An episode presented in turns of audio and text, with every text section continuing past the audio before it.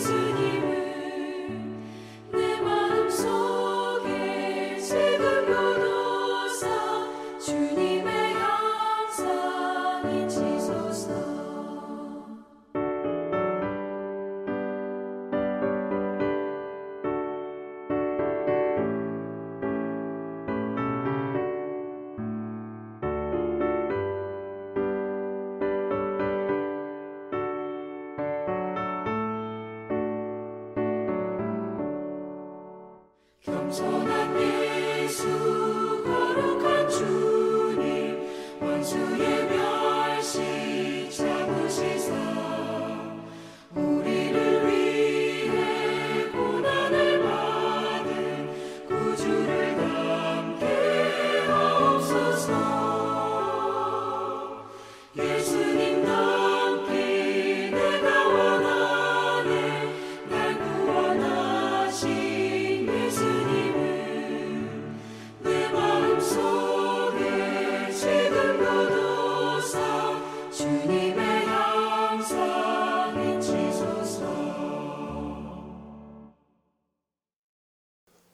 주시는 말씀은 고린도전서 8장 1절에서 7절 됩니다.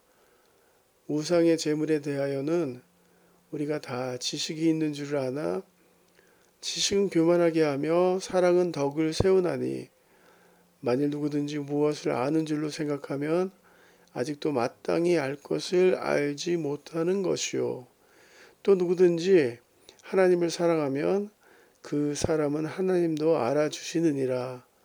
그러므로 우리의 재물을 먹는 일에 대하여는 우리가 우상은 세상에 아무것도 아니며 또한 하나님은 한 분밖에 없는 줄 아노라. 비록 하늘에나 땅에나 신이라 불리는 자가 있어 많은 신과 많은 주가 있으나 그러나 우리에게는 한 하나님 곧 아버지가 계시니 만물이 그에게서 났고 우리도 그를 위하여 있고 또한 한 주 예수 그리스도께서 계시니 만물이 그로 말미암아 우리도 그로 말미암아 있느니라. 그러나 이 지식은 모든 사람에게 있는 것은 아니므로 어떤 이들은 지금까지 우상에 대한 습관이 있어 우상의 재물을 알고 먹는 거로 그들의 양심이 약하여지고 더러워지느니라. 아멘. 지난 주일에 상파울루의 프랑쿠다 허샤 주립공원 슈케리 공원에 산불이 발생했습니다. 이 화재로 말미암아 상파울루의 여러 지역에 여러 지역이 잿더미로 잿더미로 되었죠. 저도 차를 봉해치로 세워놨는데 길이 완전히 얼마나 재가 많은지요. 재가 많고 그리고 제 차도요. 완전히 그냥 너무나 더러워지는 그런 일들이 있었는데요.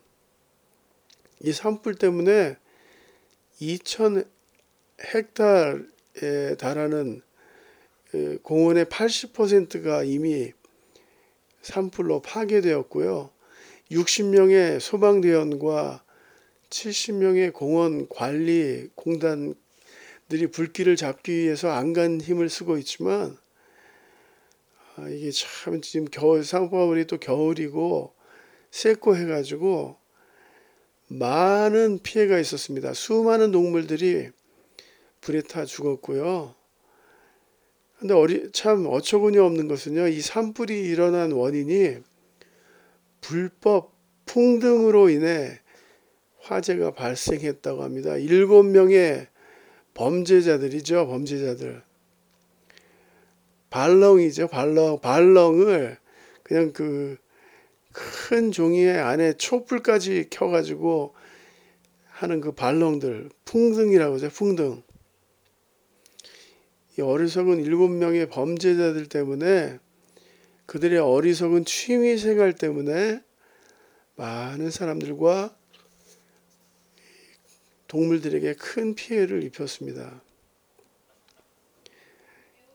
예수님께서 마태복음 7장에도 그러므로 무엇이든지 남에게 대접을 받고자 하는 대로 너희도 남을 대접하라. 이것이 율법이요 선지자니라. 어떤 일을 하기 전에 어떤 말을 하기 전에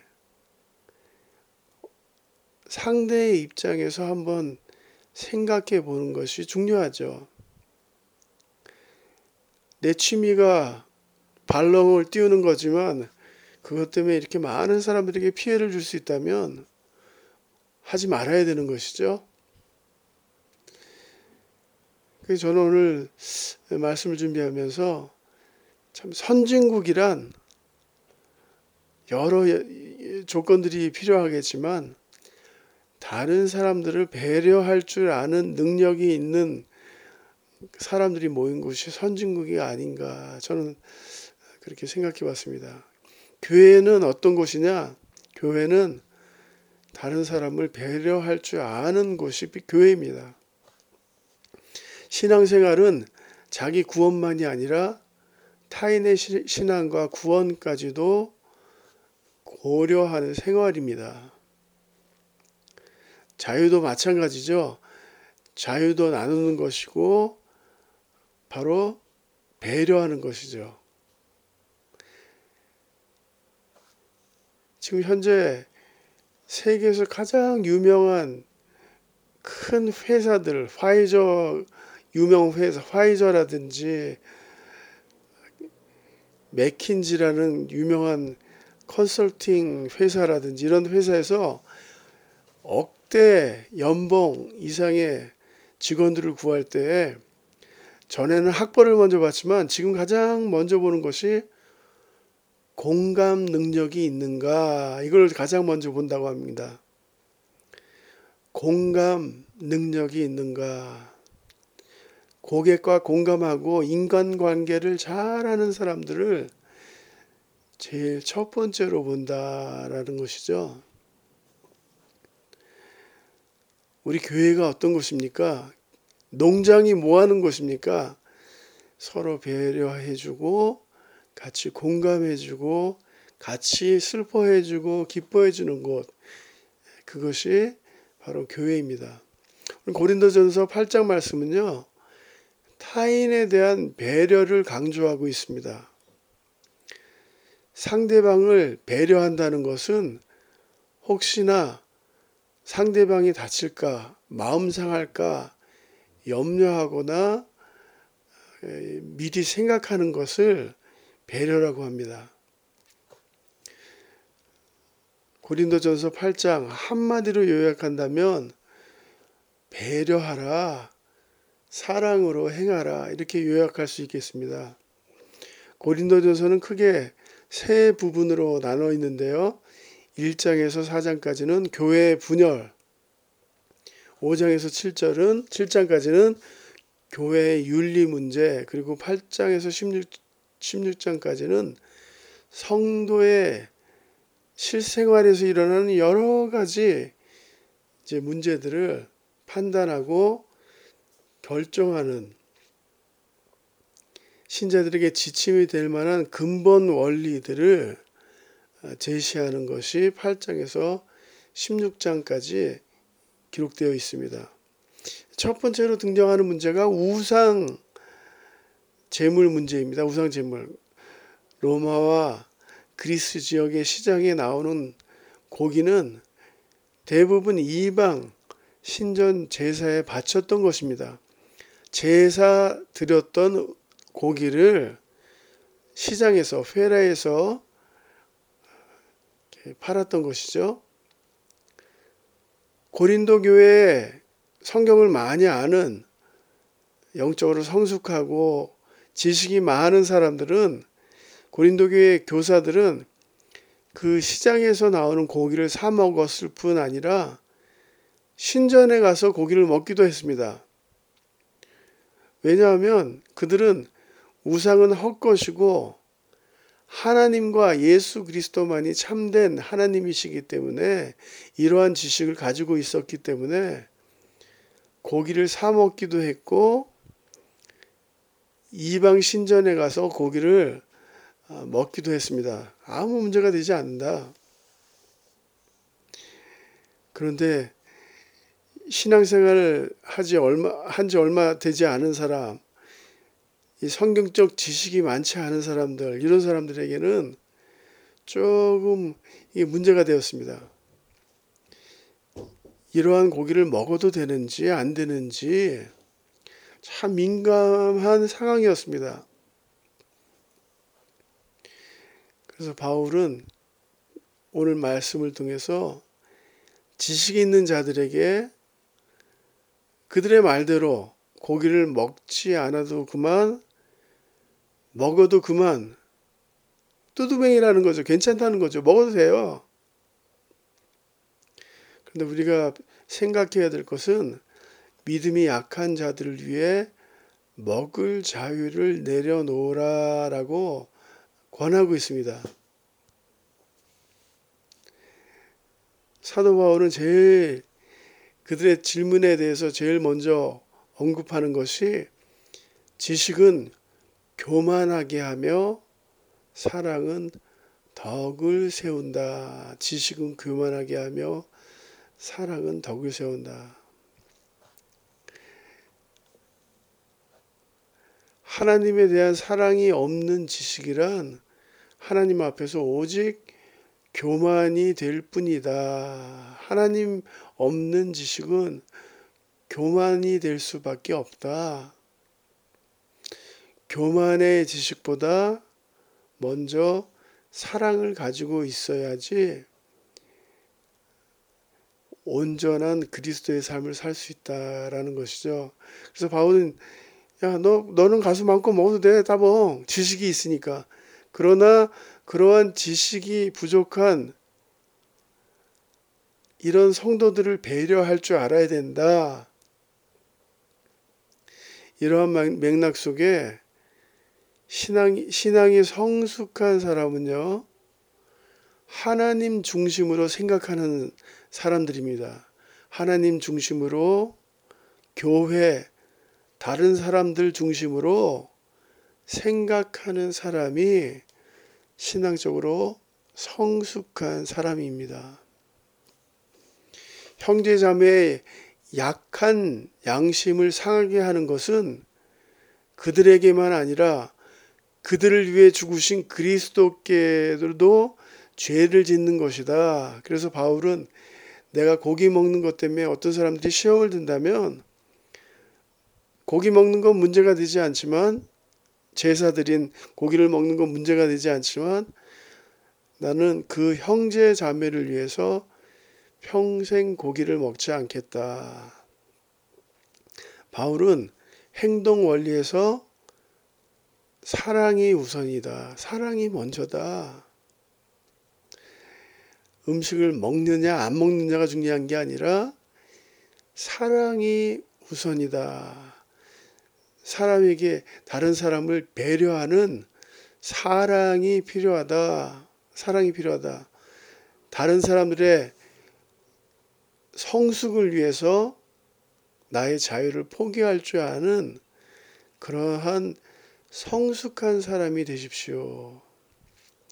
그리스도인들은 자신의 유익을 위한 행동이 아니라 하나님의 영광을 위해 살아가는 그런 성숙한 그리스도인들이 되어야 된다라는 것입니다. 그래서 오늘 말씀을 적용해 보면서요. 선생님 오늘 우리가 같이 찬양했던 것처럼 내 모든 소원 기도의 제목 예수를 담기 원함이라. 지금 내 마음에 오사 주님의 형상을 인치소서 오늘 같이 기도하실 때 주님의 형상, 주님의 모습을 조금 더, 더 닮아가는 오늘 제가 될 수 있게 해달라고 우리 같이 기도하시고요. 타인을 위해서 배려하는 오늘 말씀 마태복음 7장처럼 무엇이든지 남에게 대접을 받고자 하는 대로 너희도 남을 대접하라 이것이 율법이요 선지자니라. 오늘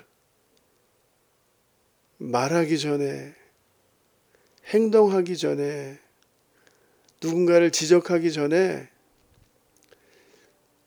먼저 한번 상대방 입장에 서서 한번 생각해 보시고 행동하시고 말씀하시기를 그렇게 도전해 드리고 싶습니다. 우리 계속 계속 우리 아프가니스탄을 위해서 기도해 주시고요. 그 땅을 하나님 불쌍히 여겨 달라고 또 아이치를 위해서도 불쌍히 여겨 달라고 정말 그 힘들고 가난한 어려운 땅 위해서 오늘 또 같이 기도해 주시기 부탁드리겠습니다. 우리 같이 기도하십니다. 하나님 나의 자유, 나의 지식, 내가 아는 지식만을 주장하는 것이 아니라 하나님이 어떻게 생각하실까? 그리스도의 교회에 어떻게 유익이 될까? 무엇이든지 남에게 대접을 받고자 하는 대로 남을 대접하는 말하기 전에 행동하기 전에 이걸 생각해 보고 오늘 하루를 살 수 있도록 진 도와주시옵소서. 오늘 하루도 온전히 의탁하며 예수님 이름으로 기도드렸사옵나이다. 아멘.